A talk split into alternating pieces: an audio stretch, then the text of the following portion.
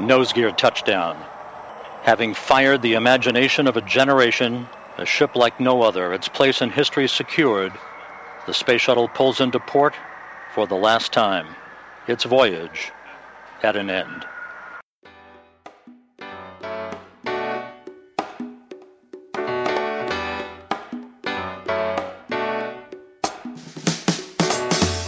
Hallo und herzlich willkommen zu Rocket Engineers, dem Karriere-Podcast für Ingenieurinnen und Ingenieure. Heute gibt es ein neues spannendes Interview mit einem Gast, dem ich persönlich viel zu verdanken habe und der ein Grund dafür ist, warum meine Karriere aktuell da ist, wo sie ist. Falls du Rocket Engineers noch nicht auf LinkedIn abonniert hast, dann mach das doch jetzt, bevor das Handy wieder in der Tasche verschwindet, dann bist du immer auf dem neuesten Stand. Los geht's mit dem Interview, viel Spaß! Unser heutiger Gast hat in Aachen Maschinenbau studiert und promoviert, ist dann als Assistenz der Geschäftsführung zu Mobea gegangen, wo er danach ein Werk zur Rohrwellenfertigung geleitet hat und aktuell leitet er die gesamte Geschäftseinheit Rohrwellenfertigung. Mobea ist ein Automobilzulieferer mit Fokus Leichtbau, hat 15.000 Mitarbeiter und einen Jahresumsatz von 2,4 Milliarden Euro. Der Hauptsitz ist in Attendorn. Ich bin froh, dass er hier ist. Herzlich willkommen, Dr. Christoph Nobel. Ja, herzlich willkommen, Christoph. Schön, dass du dabei bist. Ja, Lennart, hallo. Schön, dass ich dabei sein darf. Kurz zur Vorgeschichte für alle Zuhörer. Christoph und ich kennen uns seit 2013, weil Christoph damals den Mut und die Muße hatte, mich als studentische Hilfskraft einzustellen. Ähm, das ging dann auch ein paar Jährchen. Und jetzt haben wir uns wieder getroffen für den Podcast. Ja, so ist es. Christoph, ich habe es eben im Intro kurz erwähnt, du bist bei Mubea, ich habe so deinen Karriereweg so ein bisschen stichpunktmäßig ähm, besprochen. Kannst du uns mal deinen Werdegang bei Mubea ein bisschen genauer erklären und dann auch beschreiben, was du aktuell machst in deiner aktuellen Position? Ja, sehr gerne. Ähm, promoviert habe ich Ende 2015 am WZL und bin dann äh, Anfang 16 in der Tat zu Mubea gegangen und äh, hatte das Glück, da anzufangen als Assistent des CEOs von Dr. Thomas Moore der ähm, ja Inhaber von, von Moon Bender ist. Und ähm, ja, hatte da eine sehr spannende Anfangsphase, sechs Monate, werden wir gleich, glaube ich, noch ähm, näher darauf eingehen. Und nach diesen sechs Monaten bin ich in ganz eiskaltes Wasser geworfen worden. Okay. Ähm, und äh, bin dann äh, direkt Werkleiter geworden in einem Werk von Mubea im Westerwald wo wir Antriebs- und Getriebewellen herstellen, ähm, also Rohrwellen wird es bei uns genannt. Mhm. Und da war ich letztlich aber auch nur neun Monate Werkleiter, weil ich danach schon den nächsten Schritt machen durfte, nämlich dort die komplette Business Unit dann zu übernehmen. Das heißt, Mobea ist so aufgegliedert, dass nach Produkten geordnet letztlich Divisionen bestehen und in diesen Divisionen Produkt zugeordnet Business Units Mhm. definiert sind. Und diese Business Units sind erstmal eigenständig, für sich selbst verantwortlich. Das heißt, als, als Geschäftsleiter dieser Business Unit verantwortlich zum einen die Produktion, wie ich es vorher als Werkleiter auch gemacht habe, aber halt eben zusätzlich zur Produktion auch Entwicklung, Vertrieb und leider Gottes auch die Finanzen. Also wie so eine kleine Firma in der Firma sind diese. Genau, Personen. genau. Okay. Also in äh, vielen Bereichen ist es auch als eigene GmbH ausgegliedert, mhm. dass du dann also in der Tat Geschäftsführer von einer GmbH bist ähm, Im Fall der Rohrwellen ist es anders, das ist der KG angesiedelt. Das heißt, ich selber bin jetzt Prokurist von, von der KG, aber kein eigener Geschäftsführer von der GmbH. Mhm. Okay, und da bist du jetzt aktuell auch tätig weiter? Da bin ich seit, ähm, seit Mitte 2017, also im Herbst 2016, nach, äh, nach der Anfangsphase bin ich Werkleiter geworden, seit Mitte 17 dann äh, Geschäftsleiter dieser Business Unit. Okay. Diese Position Assistenz der Geschäftsführung. Wir hatten das auch im Interview mit dem Michael Terhaus schon mal, der bei Kakustik das Gleiche gemacht hat. Ich finde, es ist immer so ein bisschen schwierig, sich vorzustellen, was man da macht. Also wie sieht so ein Alltag aus, wenn ich Assistenz der Geschäftsführung bin? Ja, berechtigte Frage, konnte ich mir vorher auch nicht wirklich vorstellen, außer ähm, durch Erzählungen von meinem Vorgänger, der mich letztlich auch äh, zum Uber gelotst hat. Und äh, naja, ähm, das war so, dass die Aufgabe letztlich dreigeteilt ist. In meinem Fall war es so. Das heißt jetzt längst nicht, dass es überall äh, so ist, aber in meinem Fall war es dreigeteilt. Das heißt, ein Drittel der Zeit bestand in der Tat darin, Menschen, Inhalte und ähm, ja, übergreifende Themen beim Mobea kennenzulernen. Das heißt, Zeit mit äh, dem, dem äh, CEO zu verbringen, an Meetings teilzunehmen, gerade dann auch an Business Reviews. Also beim Mobea gibt es äh, turnusmäßig äh, Business Units, äh, Business Reviews, in denen letztlich die Lage der einzelnen Business Units diskutiert wird und auf strategischer Ebene natürlich, äh, gerade auch nach vorne raus, was sind die wichtigen Themen und Entscheidungen, die es zu treffen gilt. Das heißt, dadurch, dass man daran ähm, dann teilnehmen durfte, hat man zum einen die Leute kennengelernt und äh, für Gesamt Mobea über die ganzen Produkte verteilt dann auch die, die Highlight-Themen äh, kennengelernt. Das war natürlich super hilfreich, gerade auch äh, was das Networking in so einem neuen Unternehmen angeht, wo man ja sonst gar nicht die Chance hat, auch direkt die Leute, die in, dann bestimmte Positionen haben in diesem äh, Unternehmen, dann auch wirklich äh, näher kennenlernen zu dürfen. Das heißt, das war der eine Teil, ähm, war natürlich hochinteressant. Und ähm, die anderen beiden Teile waren dann projektspezifisch. Das heißt, ich habe die Aufgabe bekommen, ähm, zum einen technologisch auch zu arbeiten, weil es mein Ursprung äh, ist äh, vom BCL her. Und da wurde es sich halt eben an, und das ist der Link dann auch zur Nachfolgestelle, die ich dann bekommen habe. Ähm, und zwar äh, wurde mir gesagt, ähm, dass ich äh, ein, zwei Tage in der Woche dann in Weitefeld, also im Westerwald, das Werk zu verbringen habe. Und dort äh, werden, wie gesagt, Rohrwellen hergestellt und diese Rohrwellen werden dann auch sehr viel zerspannt. Ja. Und äh, da ging es halt darum, Kosteneffizienzthemen äh, äh, nach vorne zu bringen, einfach aus technologischer Sicht. Das mhm. war eigentlich ganz schön. Man hat zum einen diese übergreifenden Themen gehabt ähm, beim, beim Dr. Moore, dann die technologischen Themen im Werk in, in Westerwald, plus die dritte Aufgabe, die auch wieder ganz anders war, war äh, so, dass Mobert damals einen neuen Standort für eine Produktion in Osteuropa gesucht hat und ich die Aufgabe bekommen habe, den besten Standort dafür auszusuchen. Also oh, okay. auch äh, super interessante Aufgabe, mit ja. der man so jetzt vorher auch nicht in Berührung gekommen war, vor allem nicht, weil ich ja technologisch auch im BCL gearbeitet habe. Mhm. Und äh, ja, dann habe ich einen alten Hasen an die Seite bekommen äh, aus Tschechien, und äh, mit dem sind wir durch viele, viele Länder gereist und haben sehr viele interessante Erfahrungen gemacht und haben halt letztlich ausgearbeitet, äh, welcher Standort der, der nächste sein sollte für Nubea. Und in der Tat, das, was wir damals dann auch vorgeschlagen haben, das äh, wurde auch so genommen und äh, wird jetzt zeitnah auch dann äh, gebaut werden, der Standort. Okay. Also sehr, sehr unterschiedlich. Ja, ich wollte gerade sagen, das, äh, das ist jetzt halt auch spezifisch ähm, für meinen Fall. Ich glaube, dass das in anderen Fällen wieder ganz anders läuft. Und mhm. bei mir fand ich es halt super interessant, dass es wirklich diese drei Bausteine waren, die komplett unterschiedlich waren. Ja. Finde ich auch mega interessant, dass es komplett unterschiedliche Sachen sind. Also sowohl technologisch, dann wieder Management, dann so ein bisschen interne Sachen auch. Genau. Äh, das ist schon geil. Da kann man schon mega viel lernen auch. Ja, Dafür ist sie auch ausgelegt, ne? Eigentlich diese Assistenz der Geschäftsführung. Man soll ja eigentlich in die Lehre gehen dann mit genau. den Leuten. Ne? Also letztlich ist es ja in vielen Fällen auch ein, ein Trainee-Programm auf höchster Ebene, wenn man so möchte. Ähm, ja, genau. Ja, ja, ja. Dass man verschiedene Fachbereiche durchläuft, Leute kennenlernt ja. und ähm, in einzelnen Abteilungen entsprechende Aufgaben bekommt. Und, ja. Ja, das war in meinem Fall speziell ausgelegt und ja, super interessant.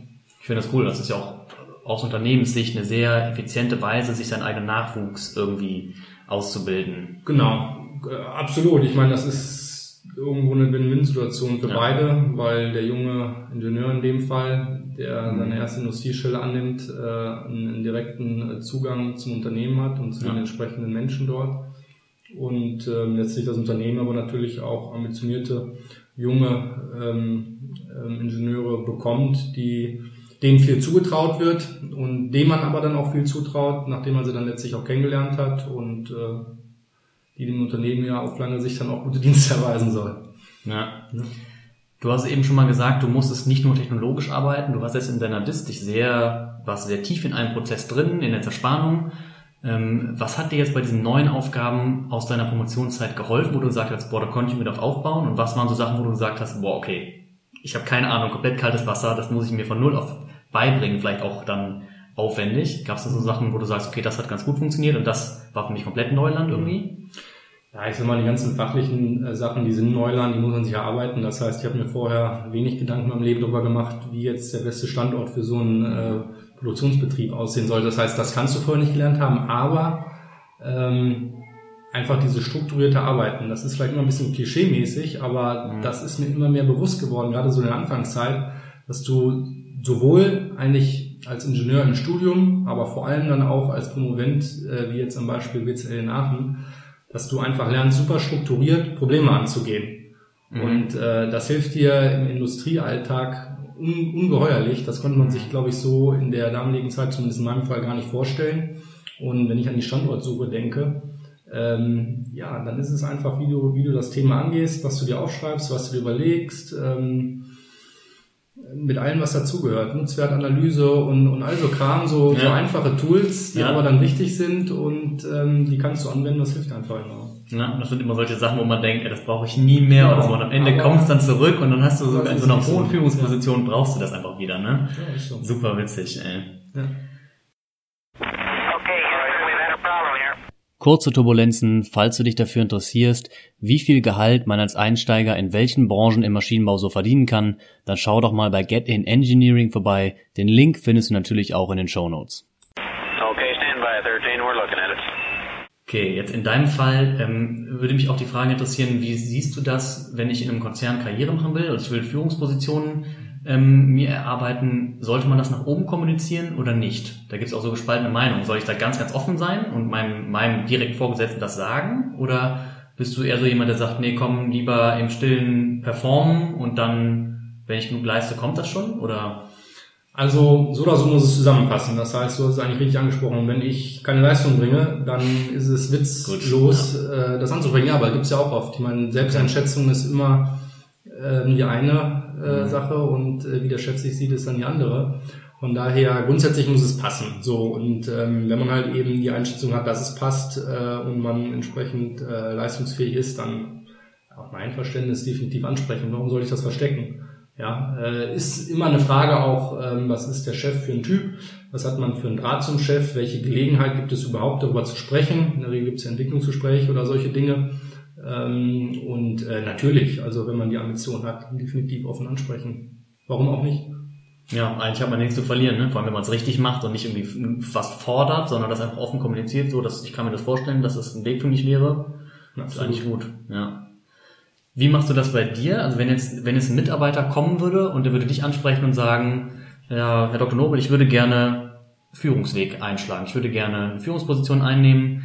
Wie bewertest du, ob jemand dafür qualifiziert ist oder nicht? Weil es ist ja schon so, dass manche Leute das ähm, vielleicht eher dazu sich eignen und andere eher weniger. Mhm. Wie kann man das irgendwie festmachen? Wie würdest du sowas einschätzen? Ähm, also ich glaube, da kommt in der Tat viel aus dem Bauchgefühl heraus. Ich glaube, mhm. da gibt's jetzt keine, keine Nutzwertanalyse oder sonst irgendwas. Nee, das, das kann man ja nicht machen. Nee. Ja. Ähm, man muss denjenigen natürlich kennen, äh, um das einschätzen zu können, ist auch klar. Jetzt nur im vorbeiläufigen ähm, ja, Zusammenarbeiten ist es schwierig oder auch über Hörensagen ist es auch schwierig, aber wenn man mit, mit Personen doch näher zusammenarbeitet, glaube ich schon, dass man irgendwann gut einschätzen kann, ob derjenige sich auch eignet, eine Führungskraft zu werden. Ich meine, sonst müsste man darüber sprechen, was es heißt, eine Führungskraft zu sein. Mhm. Aber ähm, ich glaube, dass man da einfach das Fingerspitzengefühl haben muss, ähm, ob jemand passt für, für gewisse Aufgaben oder eben nicht. Du bist also nicht jemand, der dann ein Excel-Tool sich kalkulieren würde, okay, du hast zehn Projekte bearbeitet, du hast so und so viel damit umgesetzt, so. Da eher so ein bisschen Bauchgefühl, Soft Skills. Absolut, genau. Ja, ja, okay, kann ich verstehen.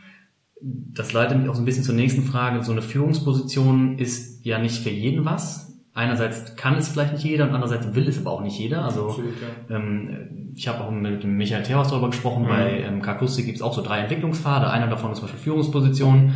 Und äh, intuitiv hat es mich dann erstmal gewundert und ich hätte gesagt, okay, dann, aber dann will das auch jeder. Dann sagt doch jeder, ich will den, den, ich will nicht Fachexperte werden, sondern ich will Führungskraft werden. Aber das ist ja irgendwie gar nicht so. Mhm. Und ähm, was gibt es aus deiner Sicht für Gründe, warum man nicht in die Führungsposition gehen, gehen wollen würde? Also was ist das Negative daran?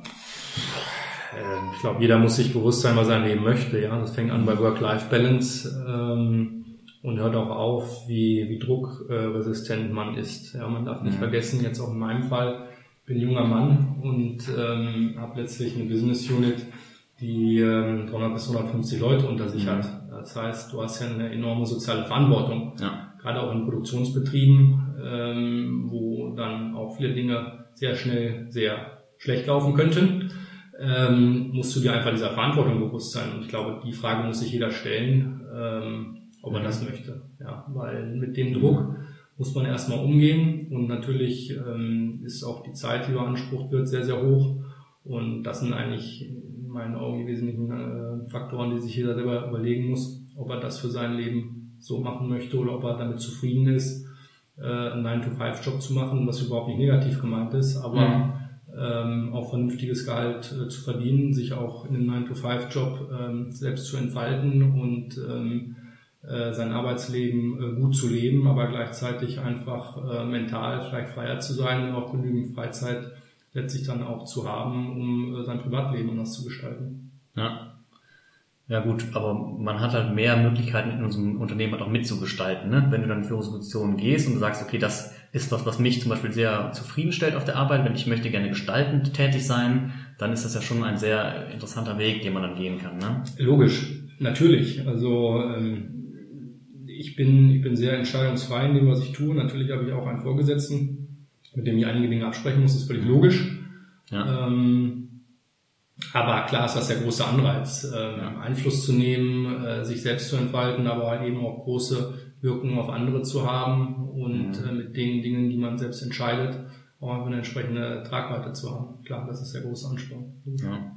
Und wie ist das mit Mitarbeiter führen? Man muss ja irgendwann, wenn man Verantwortung übernimmt, auch Mitarbeiter führen. Und es gibt ja auch Leute, denen macht das Spaß und andere, denen macht das irgendwie keinen Spaß. Ne? Also das muss man vielleicht auch hinterfragen, ob das was für mich ist. Absolut. Also ich glaube, du musst ja vor allem als, als Führungskraft irgendwo auch Empathie mitbringen. Mhm. Ja, das heißt, wenn du Menschen nicht, nicht einschätzen kannst, deren, deren Bedürfnisse nicht gut einschätzen kannst, ähm, und letztlich auch, auch nicht Entscheidungen treffen kannst, um eine Richtung vorzugeben, dass die Leute dir folgen und und und, ähm, dann bist du vielleicht fehl am Platz als Führungskraft. Aber ich glaube, gerade so die soziale Komponente, die musst du auch mitbringen, auf die Leute eingehen können und irgendwo die Leute auch auf einen Weg mitnehmen können. Das ist ja letztlich das, was, was eine Führungskraft tun soll, nämlich eigentlich äh, ja, eine Richtung vorgeben, dafür zu sorgen, dass die Leute äh, an dem Weg erstmal den Weg verstehen, das Ziel verstehen und am besten am Ganzen noch Spaß haben und bestmögliche Leistung daran bringen. Das ist ja. irgendwo ja das, was eine Führungskraft ausmacht. Genau.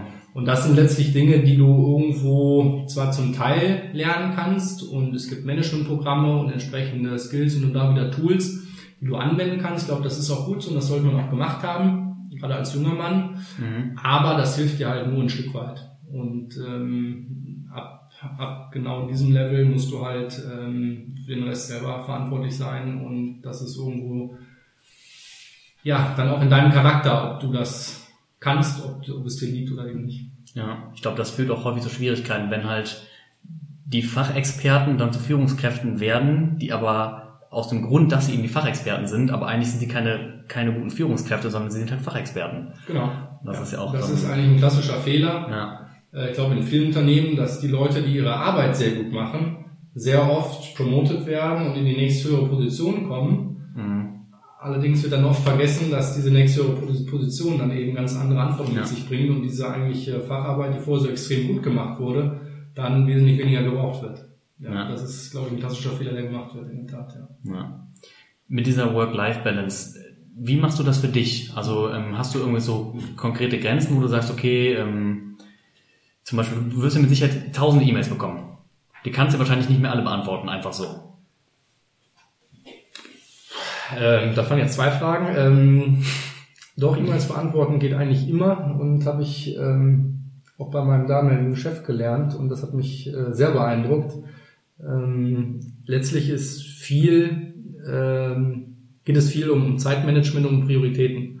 Mhm. Das heißt, ähm, dieses ganze Thema E-Mails nicht beantworten, ähm, weil man meint, wochenlang hätte man was anderes zu tun, ist in meinen Augen ja Bullshit, so für das Wort, aber mhm. ähm, das ist eigentlich eine Organisations- und auch eine Prioritätsfrage. Ja. Okay.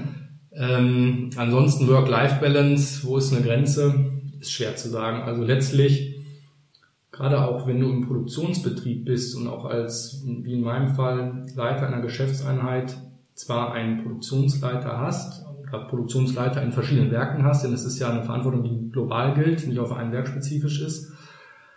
Ähm, dennoch bist du, bist du mit dem Kopf irgendwo gerade immer viel in Produktionsthemen auch und bei äh, täglichen Produktionsproblemen. Das heißt, du schaltest, auch wenn du zu Hause bist, ähm, deinen Kopf nicht immer aus, aber genau das ist eigentlich die Kunst. Und ähm, Das Problem ist, glaube ich, immer, wenn du deine Arbeitsprobleme mit nach Hause nimmst. Ähm, das tut keinem gut und dir selber am wenigsten.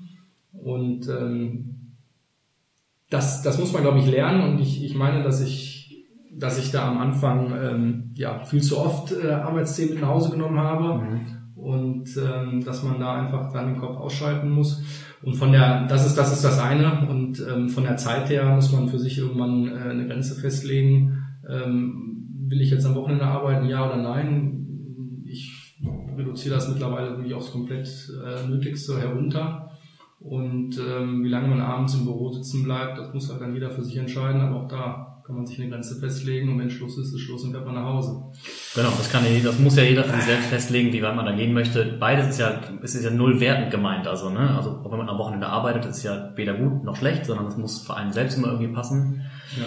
Du hast gesagt, du hast das auch gelernt, so ein bisschen ähm, den Kopf abzuschalten. Das ist auch was, was ich zum Beispiel sehr schwierig finde, dann nicht noch über diese Probleme nachzudenken, auch beim, beim Sport oder beim Duschen, beim Kochen, nicht mit dem Kopf weiterzuarbeiten.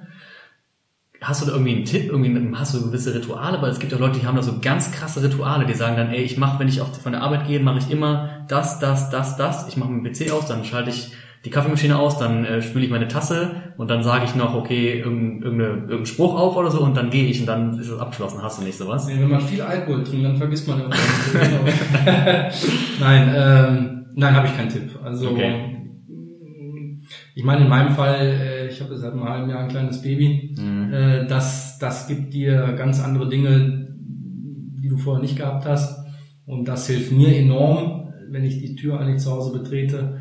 Ähm, mhm den Arbeitsalltag dann hinter mir zu lassen. Und auch davor ist es, glaube ich, immer eine Frage, bist du alleinstehend, hast du vielleicht einen Partner und auch äh, dann in meinem Fall, äh, wenn du den Partner hast, äh, dass du einfach automatisch auf andere Dinge kommst und, und abends irgendwo, weiß ich nicht, rausgehst, was essen gehst oder zusammen Sport machst, was auch immer. Aber so den Tipp habe ich da jetzt eigentlich nicht. Man muss irgendwie seinen Weg finden, ja. ja, wie das am besten funktioniert. Ja. Ich will nochmal ganz zum Anfang zurückkommen. Du bist ja schon seit deiner ganzen Karriere sehr, sehr viel am Pendeln. Also früher von Köln nach Aachen, dann Köln-Attendorn, jetzt auch immer wieder in Westerwald. Wie machst du das? Also du fährst mit dem Auto. Wie schaffst du es irgendwie, diese Zeit halbwegs produktiv irgendwie zu nutzen? Oder sagst du, nee, ich schalte im Auto ab und ich höre einfach Radio, lass mich berieseln? Oder telefonierst du im Auto zum Beispiel? Oder machst du sowas?